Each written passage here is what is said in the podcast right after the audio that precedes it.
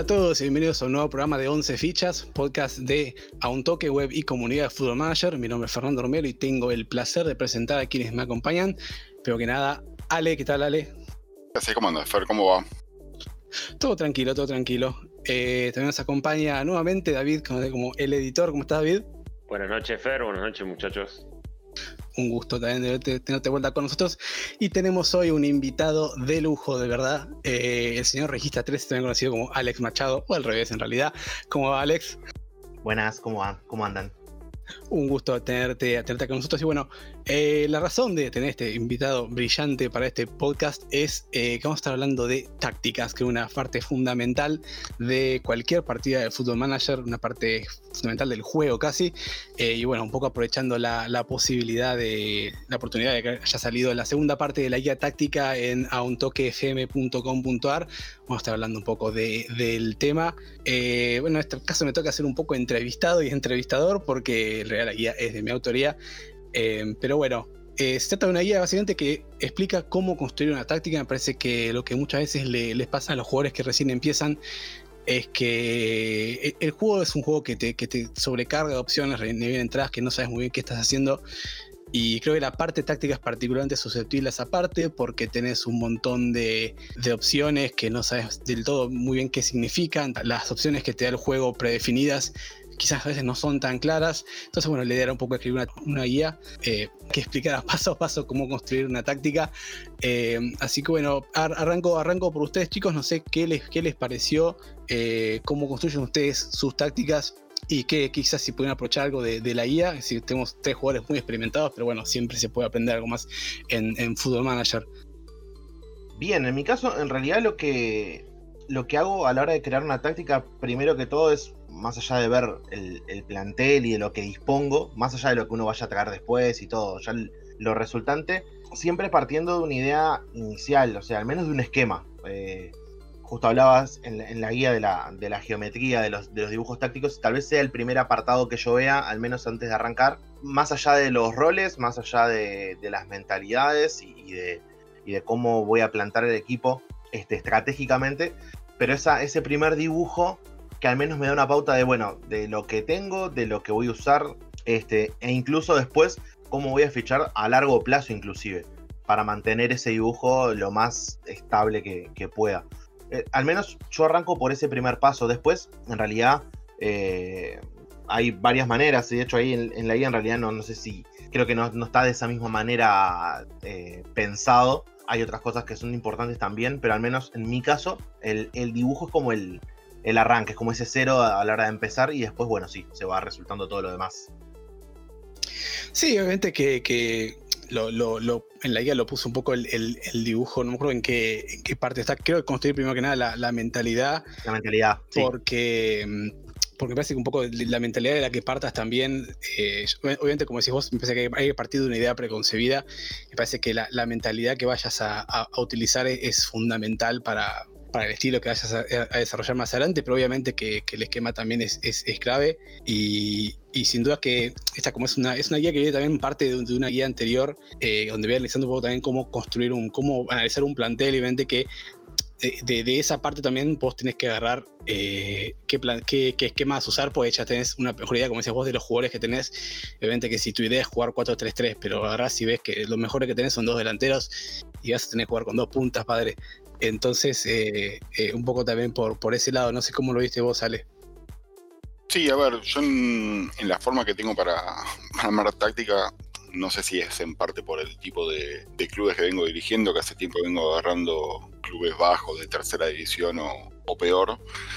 Eh, parto de una, idea inicial, pero la verdad que me, lo que me termina cambiando mucho son los jugadores que tengo y con eso me refiero, por decir algo bien básico, si a mí me gusta jugar con el, eh, con el mediapunta por derecha, que, sea un, no sé, un delantero interior y de repente me encuentro con un plantel que son este, todos los, los son todos diestros, me termino adaptando y lo, paso a la otra banda y termino invirtiendo todo el, el, planteo que, hago, eh, pero me fijo mucho sobre todo en más que nada en aquellos jugadores que, tengo que tienen posiciones específicas y que sean jugadores sobresalientes, entendiendo que se da generalmente cuando estoy manejando equipos que no tengo la, posibilidad de decir, bueno, puedo sacar un pibe de abajo, puedo contratar a alguien, sino que es, bueno, ok, es lo que tengo, vamos a ver cómo, cómo nos armamos. Eh, en lo personal, y no lo estoy diciendo como algo que, sea correcto o no, no parto y, casi que no tengo presente la, mentalidad, a como yo lo vengo usando, y, de hecho fue una de las cosas que más eh, presté atención en, la guía que, que, armaste, es yo la mentalidad la venía más utilizando en, bueno, de acuerdo al partido y de acuerdo a cómo, cómo quiero arriesgar o no, o cómo quiero dar mayor libertad o no al equipo, la voy amoldando y no como, un, como, algo propio de la idea que, tengo para el equipo de juegue. Este, con lo cual, desde, desde esa perspectiva, eh, me pareció interesante eh, leer la explicación y sobre todo desde dónde partís al momento de, de armar la táctica. Sí, el, tema con la mentalidad para mí, eh, que es la razón por la que yo lo, considero como un punto de partida, es que te afecta fundamentalmente todo lo que sigues. Es decir, eh, los jugadores, es algo que no, digo en el, artículo, pero los jugadores, según el rol y la tarea, eh, tienen una mentalidad, este, también afecta a ciertas instrucciones de, de equipo, pero tienen una mentalidad propia que se la dicta eh, en parte esa mentalidad. Entonces, los mismos roles, eh, el, mismo, en el mismo esquema, con una mentalidad distinta, van a resultar en un movimiento eh, diferente según qué mentalidad le, le te termine quedando a cada jugador. me parece que haces igual un uso correcto de la mentalidad. Me parece que creo que todos lo hacemos, ¿no? Llegado un partido, estamos 2 a 1, faltan 10 minutos y mandamos todo el ataque. Pero yo decido usarla como un punto de partida porque me parece que eh, esa influencia que tiene sobre, sobre la totalidad del juego hace que sea una parte fundamental de cómo, cómo vayas a jugar. Porque si vos partís de una, una mentalidad eh, cauta, digamos, y además un equipo para jugar arriesgado, cuando muevas la mentalidad hacia adelante, vas a encontrar quizás problemas, quizás que estás dejando espacio atrás, quizás que estás presionando de más. Eh, quizás que estás moviendo la pelota muy rápido, más rápido de lo que vos querés. Entonces, para mí, arrancar con una mentalidad con la que vos querés jugar, digamos, de alguna manera, te facilita todo el proceso y después, bueno, yendo hacia adelante en, el medio del partido, obviamente que por más que tu idea sea jugar ofensivamente, si es el segundo, la segunda mitad del tiempo extra y estás un gol arriba y tiras muy defensiva y todos atrás, y, o no, qué sé yo, quizás es un kamikaze, pero pero me parece que, como punto de partida, al afectar tantas cosas, es necesario elegir una, mentalidad que más o menos te conlleve con lo que vos querés, que, lo que vos querés ver en la cancha. Pero bueno, no sé, vos David, me imagino que la leíste, la primera parte salió ya hace un tiempito, en realidad esto es más, más motivo, es más conmemorativo de la segunda parte que la primera, pero me imagino que, si la leíste, ¿qué, ¿qué te llamó atención? ¿Qué te pareció interesante? ¿Qué haces distinto quizás? Sí, eh, la primera parte obviamente la leí eh, el momento de salir. Así que bueno, ya pasó un tiempo desde, aquella primera eh, entrega. Yo lo, que encontré interesante, digo, pensándolo desde el punto de vista y haciendo un poco de memoria, no tan atrás, eh, de las cosas que sentía, digamos, mirando el juego por primera vez, como se trataba de, crear algo desde cero. Yo eh, hice lo que creo que hace la mayoría, ¿no? arrancar por una, una táctica predefinida de las que trae el juego, ver a ver dentro de lo que son las opciones de estilo que te plantea, algo que a mí me gustara eh, principalmente, cómo estaba llevado adelante. Eh, a mí, los que ustedes que me conocen saben que yo soy muy de, la, de la tendencia a tratar de conectar el fútbol real, digamos, por llamarlo de alguna forma, con el fútbol manager. Me gusta mucho tirar ese puente. Y de golpe eh, trataba de encontrar, ¿no? Dónde estaban esos conceptos que yo manejaba por ahí de ver fútbol IRL en real life y, cómo, trasladarlos, ¿no? Así que lo que me gustó en ese sentido fue que vos aclaraste un poco lo que sería el panorama previo, es decir, desde dónde parte uno, qué, elemento puede tomar, porque es lo más difícil, o sea, vos, como bien mencionaste antes, ves esa batería de opciones disponibles, ves la cantidad de cosas que hay para, para definir todo lo que puedes elegir, tanto a nivel específico individual con los jugadores como a nivel general del equipo, y de golpe es como que te agarra, viste, decir, bueno, incluso por ahí hasta no terminás de darte cuenta que está todo conectado y empezás a meter instrucciones a meter eh, variantes que muchas veces están contrapuestas unas con otras. Entonces eso me gustó, me gustó que eh, vos entregaste un, punto de partida, decir, bueno, primero pienso en, líneas generales si mi equipo va a ser ofensivo, defensivo, etc. Fuera de lo que es eso, ya yendo al terreno personal, yo en, en particular encaro los equipos pensando en cómo quiero que jueguen y digamos, yendo después a contrastar el, el, material, digamos, del que uno dispone, sobre todo porque a mí me pasa lo mismo que suelo jugar con equipos que están en, divisiones bajas por diferentes motivos. Entonces uno está más atado porque, bueno, las posibilidades del que lo haya hecho sabe cuáles son. Algún préstamo, algún pibe de un equipo de primeras divisiones, algún libre que encuentres ahí dando vueltas. Es como que ahí hay que moverse con cierto margen de adaptación. Entonces es como llega el momento de decir, bueno, yo quiero jugar así, cuento con esto y ahí viene una primera, un primer filtro. Yo me manejo de esa manera, pero me, parece muy importante, y vos lo tenés ahí también graficado en el artículo, esta cuestión de elegir una manera de, enfocar el fútbol antes de ponerte a tomar decisiones. Creo que es fundamental y te aclara bastante el panorama. Ya a raíz de eso empiezan a aparecer los demás factores y bueno, se va ordenando un poco sola la cuestión. Sí, obviamente, para mí arrancar de una base, de una idea es, es fundamental porque lo que vos estás tratando de hacer es básicamente traducir a, a Football Manager la, idea que tenés dentro de, la cabeza, de lo que quieras, eh, si quieres eh, imitar una táctica de la realidad o si querés tenés una idea, querés probar algo distinto, o sea, estás está, haciendo un paciente como de traducción entre una cosa y la otra y si no tienes una idea clara de qué querés ver, eh, no puedes hacer correcciones. Alex, te quería preguntar, yo, en la guía arranco, arranco por estas tres cuestiones y, lo hice eh, que son mentalidad, eh, formación o esquema y, roles. Y, arranqué por esta cuestión porque algo que, veíamos mucho en la comunidad sobre todo era la idea de que la táctica eran las instrucciones de equipo, que es algo que está trabajado en la segunda unidad, pero bueno, arranqué precisamente por esas tres partes porque quería dejar en claro que por lo menos para mí, el, corazón de una táctica no pasa para nada por, las instrucciones, para mí pasa por eh, formación, porque es lo que te da las posiciones defensivas, mentalidad, porque es lo que te da la, medida de, los riesgos que va a tomarte equipo, obviamente que los roles, porque es lo que explica cómo se van a mover cuando tengan la, pelota o en, fase de ataque. Te quería preguntar, eh, vos que, también tenés un montón de contacto con, con, la comunidad, ¿cuáles son quizás unos errores que ves que mucha gente comete a la hora de crear tácticas? Eh, sea por desconocimiento, porque quizás están, eh, no quiero decir mal informados, pero quizás tienen una concepción errónea de lo que pasa en el juego. ¿Cuáles son unos errores muy comunes que, la gente viene y te comenta, che, estoy haciendo esto y decís, por ahí no es? Sí, el, error, mira, así es como muy básico y, que a veces, claro, es, sentarse y pensar, algo que vos comentabas al principio, es un juego poco amigable con el nuevo, eh, es un juego que, en realidad nos ofrece demasiado texto e información por todos lados y, muchos factores que juegan todos a la vez y eso lo hace un poco más complicado. Entonces, por lo general, a la hora de marcar esto, eh, se hace complicado. Eh, dentro de todas las instrucciones al equipo, el error más común que, he visto siempre es las líneas de presión el no, yo quiero que mi equipo presione, y, pero a su vez quiero que mi línea defensiva se plante atrás. Y lo que hacen es estirar a un Dante dos equipos, quedan muy separadas las líneas en la cancha, y claro, y entre carriles eh, internos le juegan todos los equipos, y obviamente los resultados son bastante malos porque la IA saca mucha ventaja de eso.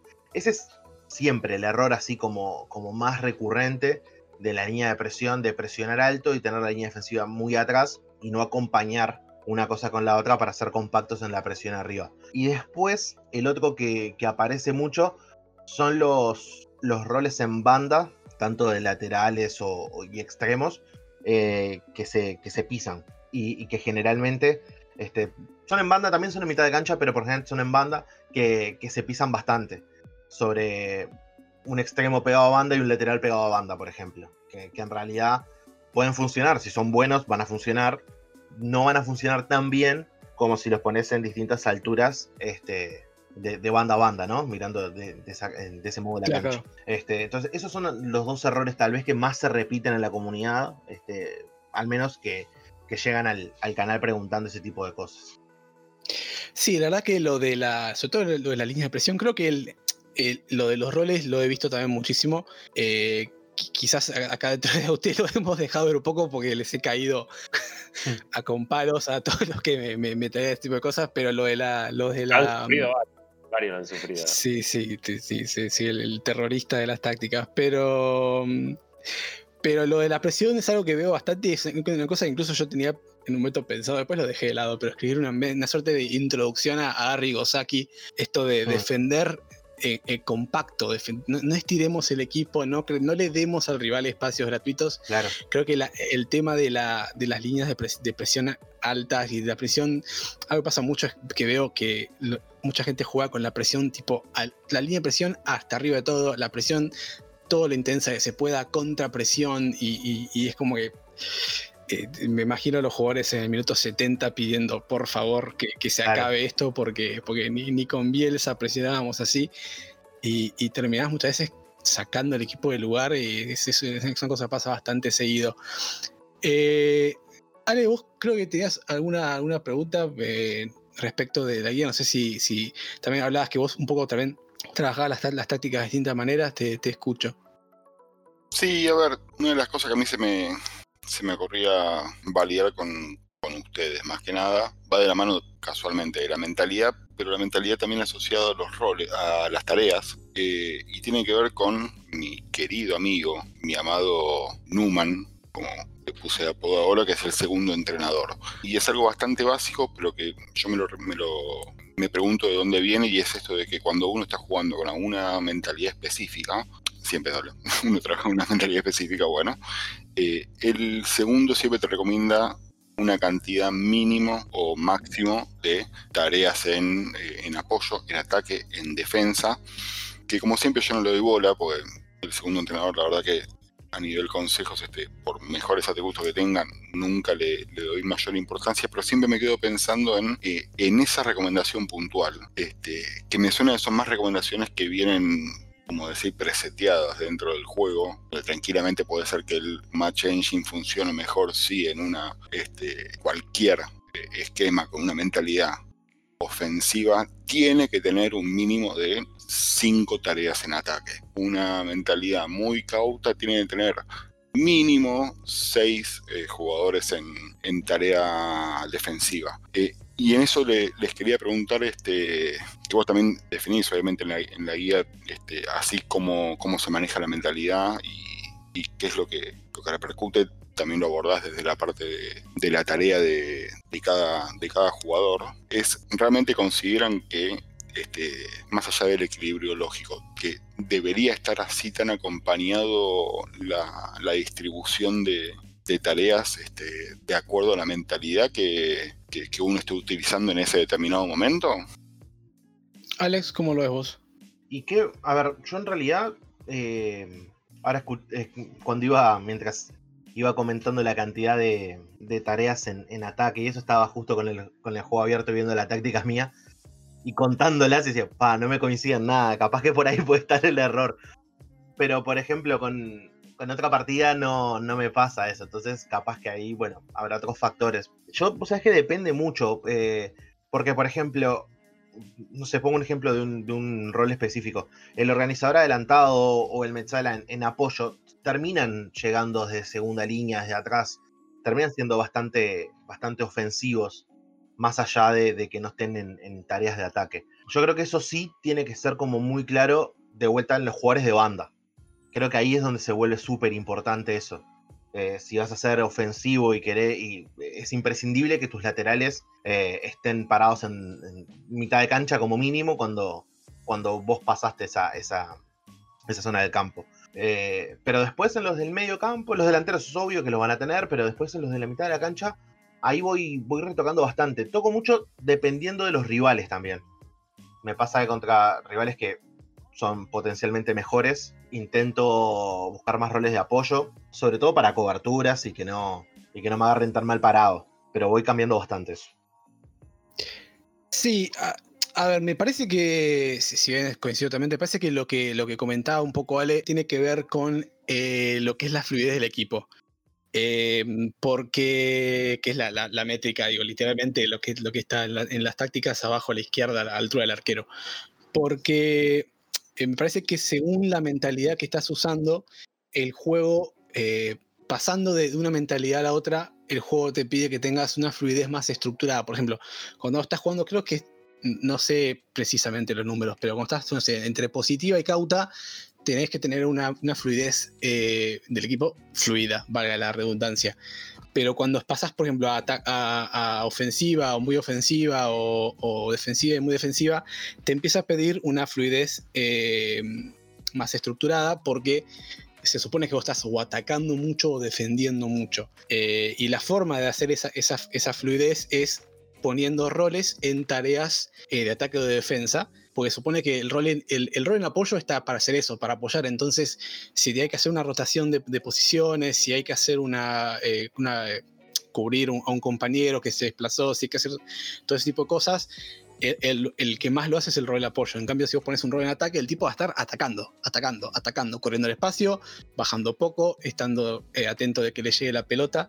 Entonces te, pide, si vos te supone que mentalmente estás atacando mucho, te pide tener muchos tipos en ataque para que reciban la pelota. Y eso a la vez es lo que estructura el equipo. Eh, yo, yo, por norma tengo casi que en general nunca, eh, nunca por, lo menos no, de punto de partida. Obviamente que dentro de un partido, eh, si estoy 1-0 arriba y es la final de la Champions y tengo uno menos, obviamente estaré muy defensiva. Pero, pero por, como punto de partida trato de no, y es otra cosa que no dije en la guía, debería editarlo. Eh, trato de no pasarme de, cauta eh, o, positiva o, o, incluso equilibrada, o sea, como punto de partida, porque es algo que hablábamos una vez en la, en la comunidad con un compatriota tuyo, que mm, yo le decía, si vos arrancás a salís a jugar el partido de muy ofensiva y no encontrás un gol. Ah, te vuelves loco. No tenés, no tenés a dónde ir, estás, estás contra la esquina. Eh, vos podés decir, bueno, y, si, salgo en positiva tampoco voy a encontrar gol, pero bueno, también el, rival se adapta, eh, podés ir, ir ofreciéndole más a tu equipo a medida que vas progresando. Pero si vos ya salís a las piñas y no conseguís nada, es como que terminás eh, encerrado en tu, en tu propio, digamos, círculo. Entonces yo trato de, si, tengo un equipo que va a salir más a, contragolpear o a defenderse, quedarme en cauta, si veo que me están cagando pelotazos, paso defensiva, muy defensiva o, más situacionalmente, pero como punto de partida para mí, eh, las tres del medio son, son la clave y el resto, bueno, según cómo, cómo progrese el partido. Me parece que pasa por un, por un lado, un poco, un poco por eso, lo que comentabas vos, Ale. ¿Estás, jugando con mentalidades agresivas o, es una.?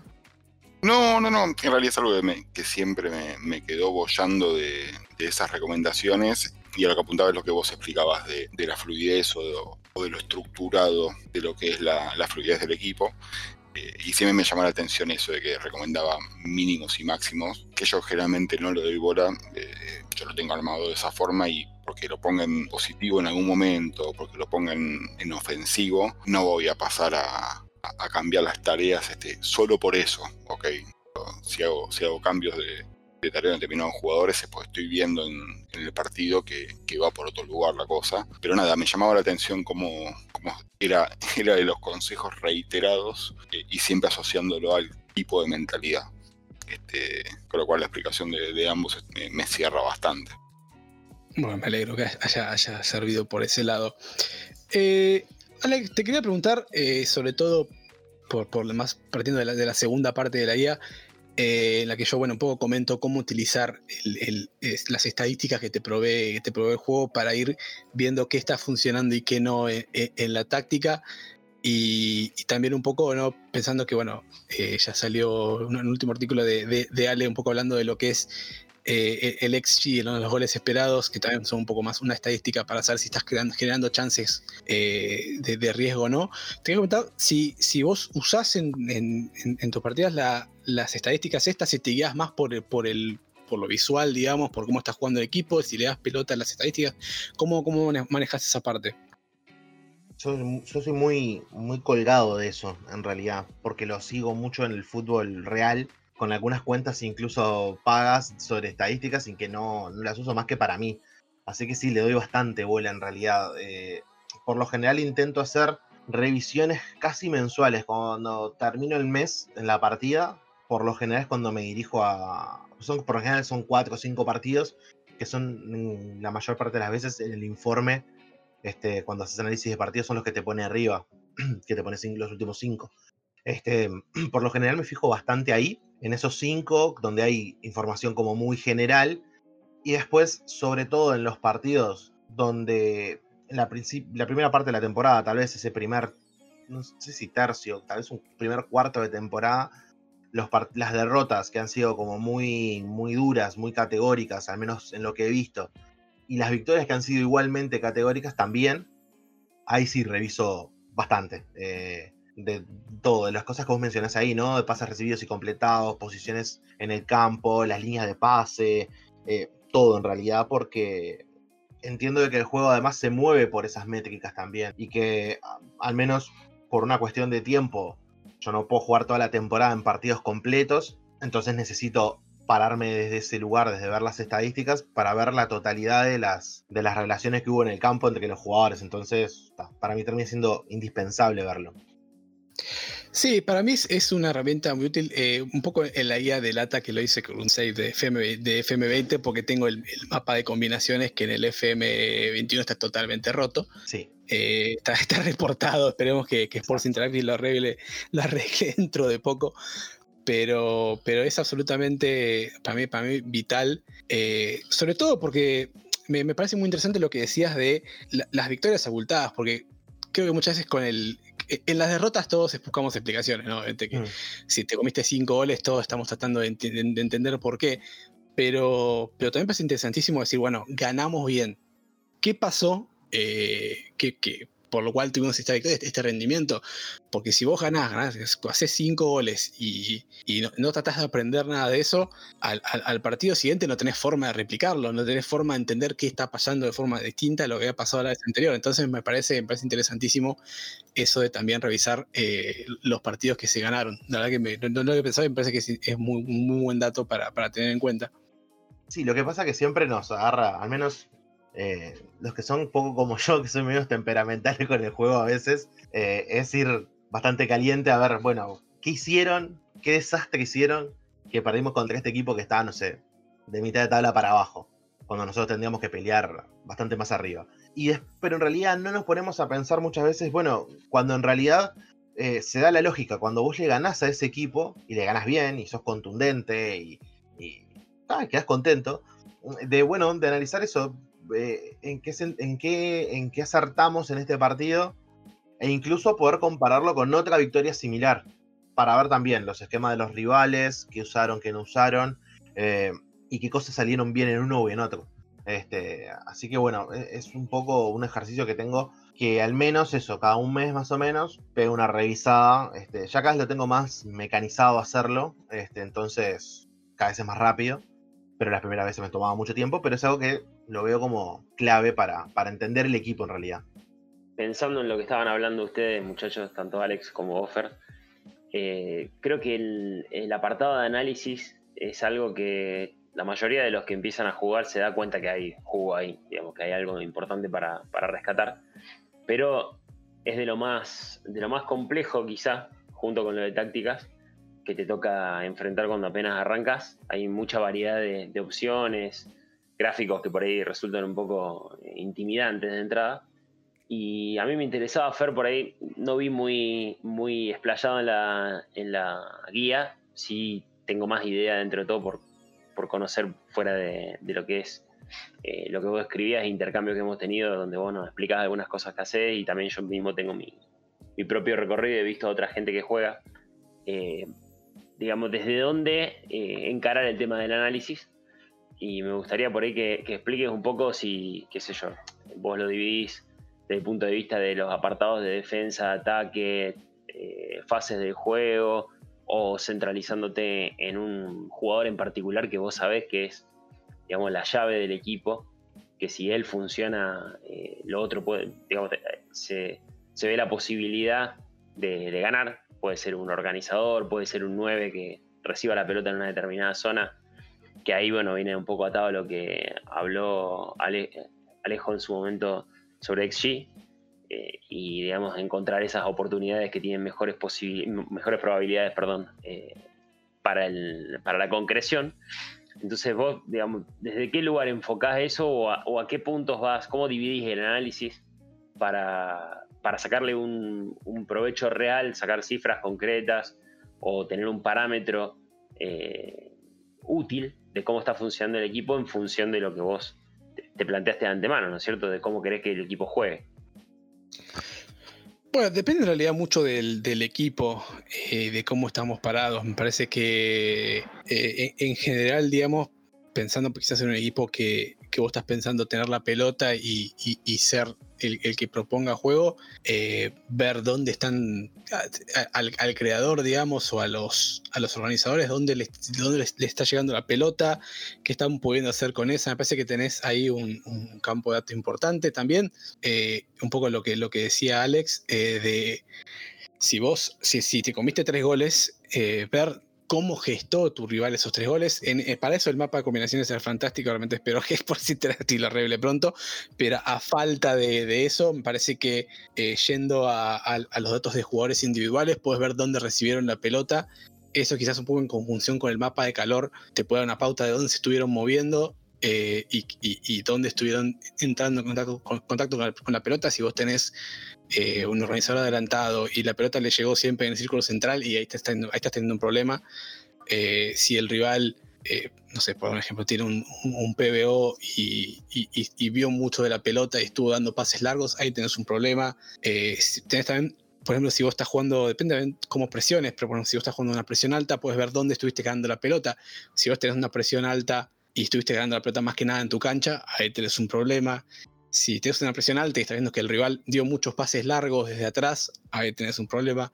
Eh, es, la, estadística funciona como una conjunción de datos. Uno puedes agarrar un dato específico y decir, es este. Em, si no estás viendo nunca la pelota, que en este caso eh, vuelvo a caer el puto mapa de combinaciones que ya eh, que en paz descanse, pero también con el mapa de toques puedes ver eh, cómo está saliendo el rival. Por ejemplo, si, los centrales del rival están viendo, mucha, viendo mucho la pelota y vos no la estás tocando jamás, puedes dar instrucciones, eh, sea si, si, lo ves en, el partido, fantástico. Si lo ves a posteriores, puedes tratar de tenerlo en cuenta para, otras ocasiones. Ponerles instrucciones eh, de, oposición, digamos, de, instrucciones del rival para, para que los presionen a, los, centrales o a uno, a uno de los centrales. hay, hay, un montón de trucos, digamos, en ese sentido que quizás hago mal llamar los trucos, pero bueno, cuestiones que, que puedes ver eh, con facilidad en, las tácticas, en las estadísticas y sacar conclusiones a, partir de eso para poder adaptarte a, esas cuestiones. Eh, yo me acuerdo, por ejemplo, el, el FM pasado estaba, en una partida haciendo un, un totamundos con, en, Sudamérica, digamos, había llegado a Nacional y me pasaba que tenía un equipazo, mm, que ya de por sí en, Uruguay con Nacional es dentro de todo fácil, pero, pero estaba muy por encima de, de, la media de la liga. Y se me sentaban todos 11 tipos parados atrás en el arco rival en y, no había manera de sacarlos de ahí. Bueno, a partir de, sobre todo del, del el mapa de calor y de las posiciones medias con el balón y sin el balón, empecé a ver que, que quizás a mis, a mí yo jugaba con una línea de tres con, con carrileros en, uno en apoyo, en un ataque, que no estaban abriendo el campo todo, todo lo que yo necesitaba, no estaban logrando estirar la defensa contraria. Y adelante tenía eh, un doble 5, o bueno, un, doble mediocampista, digamos, un 10 y dos puntas. O sea que la amplitud de ataque tenía que venir por ellos. Bueno, hacer un ajuste táctico, decir, somos el mejor equipo de la liga, por mucho. El 90% de los equipos van a salir a defenderse, sacando, ponele que, no sé, Peñarol y, no sé, Defensor Sporting, alguno más. Sí, sí. Es claramente podemos darnos el lujo de atacar con más gente, entonces pasé de jugar con un 5-2-1-2 a jugar con un 3-5-2, digamos, o con un 3-4-1-2. Es decir, pasar a, los carrileros a ser directamente extremos desde el medio campo, que se abra más, que avancen más. Eh, creo que incluso también pasé uno, de los eh, del doble 5 de, de defensa apoyo y empezar a, atacar como loco, porque, porque no, el, el, rival no te iba a regalar nada de espacio. Bueno, eso es un análisis que puede hacer, hacer un ajuste táctico y decís, bueno, este, esta, esta cautela que tengo, digamos, de tratar de no dejar la defensa expuesta, es al pedo, porque no me va a atacar nadie. Entonces, bueno, algún gol de pelotazo largo me comí alguna vez, los, los, los extremos quedaron fuera de lugar pero en, el, en el amplio abanico de las cosas terminamos. es lo que pasa en la realidad también, ¿no? De hecho. Sí, totalmente. Sí, sí, pasa exactamente así. Algo que ustedes comentaron eh, en varias oportunidades durante, durante todo el podcast, que en realidad eh, depende con lo que jueguen y el contexto del equipo donde estén y de la liga también cambia todo. Eh, todas las decisiones que vas tomando cambian en ese contexto. Eh, ustedes estaban hablando de que toman equipos de ligas bajas y todo, y en realidad a mí me pasa, no es lo mismo, pero sí del mercado limitado con, el Athletic, y que, y que en realidad eh, tengo que analizar muchísimo todo lo que, lo que pasa en el club, porque sé que en realidad no lo puedo mejorar de otra manera que no sea con, jugadores jóvenes. Este, entonces también lo hace un poquito más complicado. Pero, pero está bueno eso, de cómo eh, ese informe y esos, esos informes en realidad, porque podés ver todos los análisis de partido, este, cómo van condicionando y cómo nos van eh, dando una mano importantísima a la hora de acomodarnos al contexto donde estamos, que, que es como clave para entender, por ejemplo, la Liga Uruguaya, donde eso, el 95% de tus rivales se te va a meter con dos líneas de cuatro apretadísimas casi dentro del área y, en realidad no tenés que cuidarte tanto como lo haces cuando juegas en Copa Libertadores, por ejemplo. Sí, sí, no, de, hecho, eh, obviamente no, no, jugué con esa misma táctica, pero era, puntero en, en, Liga Uruguaya por no sé, 15 puntos. Jugamos cuarto de Libertadores con River y me hicieron Pedro y Barba. Eh, así que Así que claramente el, contexto y la, calidad del rival es, importantísima. Eh, no sé, Ale, si tienes algo, algo del, tema. A ver, eh, en lo personal yo con el tema de, las estadísticas, en lo que es la revisión de lo que pasó y de cómo mejorar, no, no me considero que sea muy bueno. Eh, sí le presto muchísima atención en, el, durante el partido, pero no, no soy después de, hacer una, una revisión y me parece que, al menos en lo personal y, que en algunas ocasiones calculo que se debe replicar a, otras personas, es cuando uno analiza un, partido que no lo está viendo completo, ¿no? Eh, pero creo que hasta podría suceder lo mismo, donde su equipo no está atacando mucho, donde ve que no genera situaciones y demás, donde en realidad el problema, y, uno lo puede identificar, el problema es porque se pierden muchas pelotas, porque o hay mucha intercepción o, no se habilitan pases, con lo cual o se termina revoleando o se termina haciendo un pase apure que genera una contra. Eh, y al menos en, en mi caso es de los las situaciones que, más frustración me genera, pues son las que más me cuesta eh, ver cómo resolverlo. Eh, generalmente lo que termina haciendo es bajar un poco la mentalidad o buscar algo un poco más, este, que, el equipo como se ordene y juegue más tranquilo y que al menos se pasen la pelota entre ellos, pero que de todas formas es, es, algo, es algo complejo en mi caso de, resolverlo. Este, y no sé si, si en base a eso en en análisis o en estadísticas o, cuando hacen revisiones, es algo que ustedes pueden resolver, eh, no sé si fácilmente, pero al menos identificar y, saber cuál sería eh, el posible camino a tomar para, resolverlo o cómo lo, cómo lo manejan. No, a ver, para mí el tema con la estadística es que funciona en, el promedio. Eh, en situaciones puntuales, en jugadas puntuales, eh, muchas veces eh, la estadística sale por la ventana. Tenés el equipo que es el partido más FM del mundo, el equipo que ataca todo el partido, tiene 35 tiros, tiros 20 al arco y no. ahora en F21 tendríamos un, XG de 85 y, no es el gol y en la única contra, un pelotazo al aire, le cae el, central de la cabezazo y te lo embocan y querés cagar a piña en el monitor, pero eh, la estadística para situaciones puntuales no te puede ayudar en ningún momento porque eh, es el, dato que escapa al, promedio es, es, anecdótico estadísticamente hablando, o sea, es, es muy difícil curar esos, problemas desde, desde, la estadística. Si, si, obviamente, si pasa un partido, pasa otro, pasa otro, estamos eh, empezamos a perder partido en liga, estamos décimos ya, sigue pasando, bueno, ahí ya tienes un tema, ahí ya el dato, el dato deja de ser anecdótico, pasa a ser, ¿no? entra en la campana, digamos, y este es, algo que te está pasando todo el tiempo, es algo que tienes que trabajar. Y ahí quizás sí puedas ver qué es lo que está pasando, por qué, no sé, te, están encontrando tan fácilmente con un pelotazo, pero si te pasa una vez en un partido, es el FM. No, sé cómo lo ves vos. Em, Alex.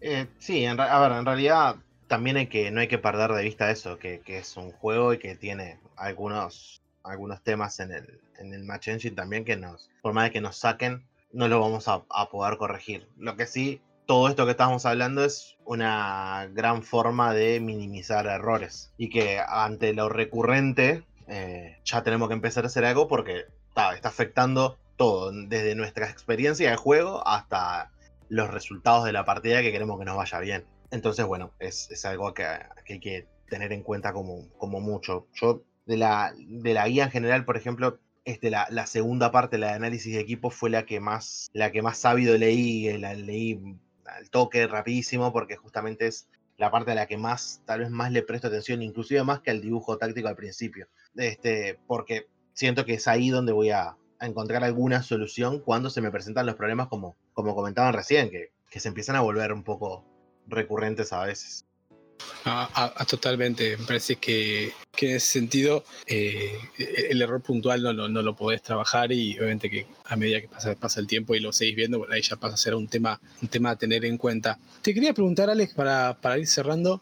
Em, vos, has hecho varias recreaciones eh, tácticas, eh, varios, entrenadores en tu canal. Te quería preguntar qué tan capaz ves al, al motor de tácticas del, del, FM de recrear la realidad, hasta qué punto, ¿no? Pues obviamente desde ya va a ser una, va una cuestión limitada, pero ¿qué, qué, qué grado de realismo te parece que le puedes dar? ¿Qué grado de fidelidad te parece que le puedes dar a una, una táctica de decís, quiero, no sé, jugar como juega tirando así de, de no sé, el, el, el City de, de, Guardiola, ahora que por fin prendió fuego de vuelta. Eh, y quiero adaptar eso al fútbol yo quiero jugar así. ¿Qué ¿cuánta fidelidad te parece se puede llegar a recrear? Porque no es algo que, que, mucha gente quiere hacer y que se, terminan rebalando la cabeza, que hay cosas que, primero que hay cosas que quedan en, el jugador que no las puedes manejar, y hay otras que sencillamente no puedes, hacer, no puedes hacerlo, todavía no está incluido, lo, lamento. Me parece que cuando, cuando fue lo del, del Sheffield United, que los, los centrales daban la vuelta y pegaban los centros, no sé, macho, no se puede. No se puede, listo. Eh, a mí me gusta un poquito que no se pueda porque me parece que le da justamente lo auténtico al juego. Sí me hubiese gustado que, por ejemplo, el juego hubiese traído que el Sheffield hiciese eso y que nosotros no lo pudiésemos hacer, por ejemplo. Este, por un tema de realismo. Pero más allá de eso, y, ya yendo sí a la, a la, pregunta, yo creo que en un de los, de los entrenadores actuales y de las dinámicas tácticas actuales del fútbol, entre un 70 y 80% creo que se pueden llevar adelante sin mayores problemas es cuestión de estudiar un poco, mirar, este, recorrer análisis, recorrer este, muchas webs de estadísticas y empezar a ver cómo se mueve un poco. Y obviamente, eh, laburo de campo, ¿no? O sea, ver el equipo. Eso en primer lugar. Ahora, si te vas más para atrás en el tiempo y empezás a, buscar tácticas más viejas, eh, ahí sí, se vuelve, se vuelve más complejo, se vuelve más complicado. Ahí baja, baja un 40, 50%. Mira, por ejemplos claros. Eh, la táctica de Uruguay, que es un de Uruguay en el 30, que es un 2-3-5, por ejemplo, es muy difícil llevarla a cabo hoy. Eh, pero, pero nada, eso. Eh, hoy por hoy sí se puede en eso, un 75, 80% la puedes recrear perfectamente, inclusive algunas que son más complejas. Tenés las limitaciones de los roles, que es lo que pasa con la de Sheffield, por ejemplo. No tenés un rol para ese central. Yo pensé que lo iban a agregar en este FM, pero no, no, no se dio. Este, pero se puede, se puede. No, sí, yo, te juro pensé, pensé que lo, iban a, iban a agregar. Evidentemente, con todo el tema de EMI y demás, parece que quedó, quedó mm. postergado. Pero no, sí, yo lo pensaba porque un poco cuando planteé también aquello de llegar a la, creación de, una táctica con una idea definida, también lo pensé un poco por ese lado, porque muchas veces eh, cuando alguien se sienta que una táctica, se quiere jugar de esta manera, quiero jugar como, no sé, como Leeds de Bielsa, que vos, tenés un video, y bueno, tener bien en claro qué son las cosas que querés recrear y qué son las cosas que se pueden recrear con, con realismo y qué cosas no, no, vas a poder hacerlo nunca. Eh, parece que por ese lado también hay que, hay que, hay que estar bastante claros. Eh, escuchando lo, que venían hablando ustedes recién, pensaba en, en, la importancia que hay acá, y bueno, esto es una cosa medio abstracta, pero me parece determinante cuando, cuando uno juega al FM, que es el, apuntar a, conseguir cierta objetividad en el análisis táctico. Eh, a veces yo tengo la sensación, por lo menos charlando con otros chicos que juegan, de que hay un enfoque que está demasiado viciado de, lo que uno quisiera que pase o de lo, que uno cree que quiere que pase eh, tácticamente y se dejan de lado demasiados factores y se ven las cosas desde un punto de vista muy muy ficticio. O sea, la realidad es que, bueno, como ustedes bien decían recién, hay una serie de limitaciones que tienen que ver con cómo funciona el FM desde el punto de vista programático y, de las limitaciones que pueda tener el, M, el ME, el Match Engine. Y también tiene que ver con que mismo en, el fútbol, digamos, eh, real, hay cosas que no están ni bien ni mal.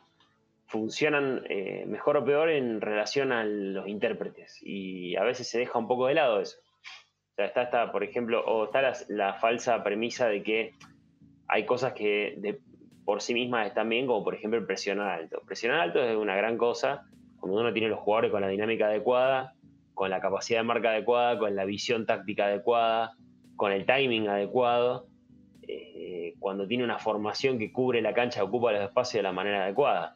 Ahora, presionar alto en determinadas circunstancias y con intérpretes que no tienen las condiciones apropiadas, como puede ser cierta falta de velocidad eh, final o cierta falta de arranque o errores en, la visión táctica o por ejemplo, qué sé yo, teniendo un volante central que no lee bien los espacios, eh, termina siendo contraproducente y a lo mejor algo que quizá, voy a, decir, tener una expresión por ahí un poco fuerte, pero está mal visto como puede ser meterse atrás o reducir espacios hacia atrás, eh, termina siendo más efectivo yo creo que ahí es donde ayuda por ahí un poco la experiencia de jugar en equipos limitados, como contaba Alex del Athletic.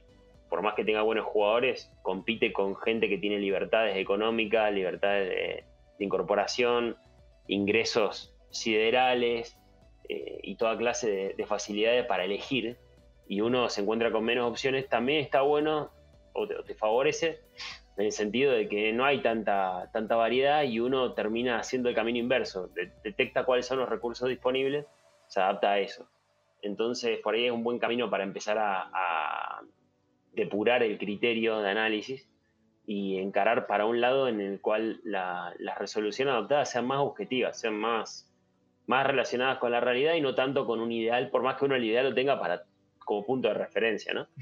Yo creo que en ese sentido está, está bueno eh, el material de análisis y también está bueno tratar de uno sincerarse y decir, bueno, está como yo quiero jugar, y está lo que tengo disponible y está toda esta gama de cosas por hacer que cualquiera ya me puede dar resultados si las acomodo, las ordeno como corresponde. ¿no?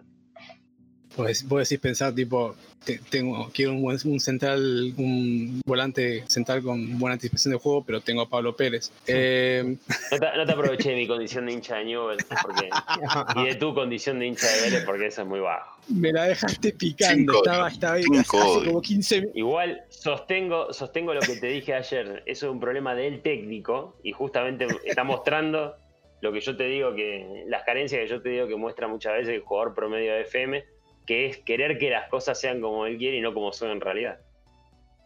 Sí, a, ver, es algo un poco que lo, comentabas antes, ¿no? Respecto de eh, hacer coincidir un poco a, los roles con, las instituciones de, equipo y hacer coincidir a, los jugadores con los roles, ¿no? Quiero decir, si vos tenés dos centrales que son dos Pedro Picapiedra, no podés pedirles que salgan jugando como si fueran Van Dyke. Si tenés dos centrales prácticos, no podés pedirle al equipo que salga jugando de atrás. Eh, que creo que un poco la, esta serie de guías fue un poco en, ese orden particular porque quería también explicar esto de, bueno, eh, primero elegís el equipo, después ves qué tiene el equipo, después ves cuáles son los jugadores, después pensás cómo podés jugar con estos jugadores y, y, después hacer las, instrucciones un poco de una forma progresiva. Eh, justamente por eso, me parece que uno tiene que, que a la, como decías vos, a la, a la realidad de, la plancha. Eh, está bien que es un juego, está bien que uno puede llegar con, no, yo quiero, mira, a mí, ¿cuál pelotazo me embola? Bueno, no sé, el jugar con el PSG, que te diga.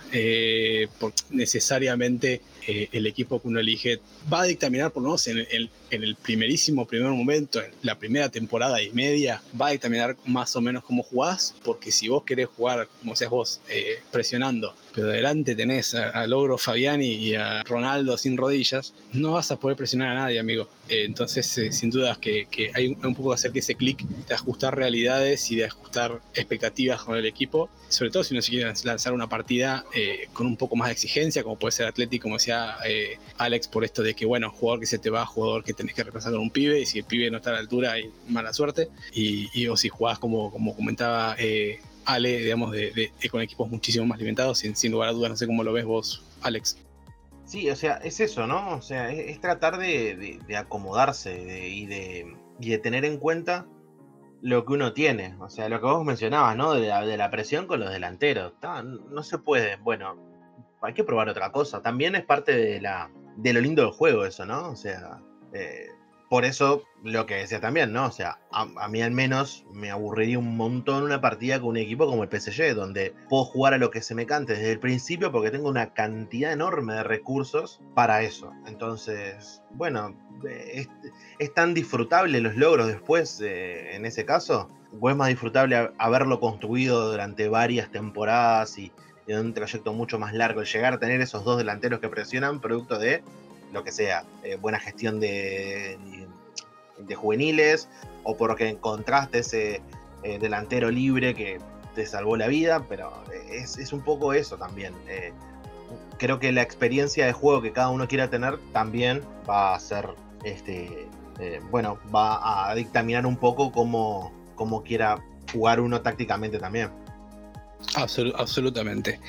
Pero bueno, eh, se nos ha acabado el tiempo, chicos. Ha sido una charla fantástica, muy divertida. Muchas gracias, como siempre, chicos. Y Alex, un gusto tenerte, tenerte con nosotros. Cuando quieran. Ha sido un placer enorme. Así que bueno, ese ha sido todo el programa que tenemos por hoy. Muchas gracias, como siempre, a todos los que nos escuchan y al editor David que hace milagros con este contenido. Eh, todos, los, artículos que hemos mencionado los podemos, los podemos encontrar en auntoquefm.com.ar. Y si quieren encontrar eh, Regista 13 Ale, ¿dónde te encuentran? Alex. Por lo pronto YouTube, ahí que andamos por ahí, que es donde estamos más activos. Y después sí, en Twitter, que, siempre andamos compartiendo alguna cosita también de FM, en arroba regista 13fm. Obviamente, así que bueno, por si no lo sabían, por si vivían abajo de una piedra y no conocían a este grande de FM Sudamérica, ahí tienen donde contarlo. Eh, así que bueno, muchas gracias nuevamente a todos y nos vemos la próxima. Chao.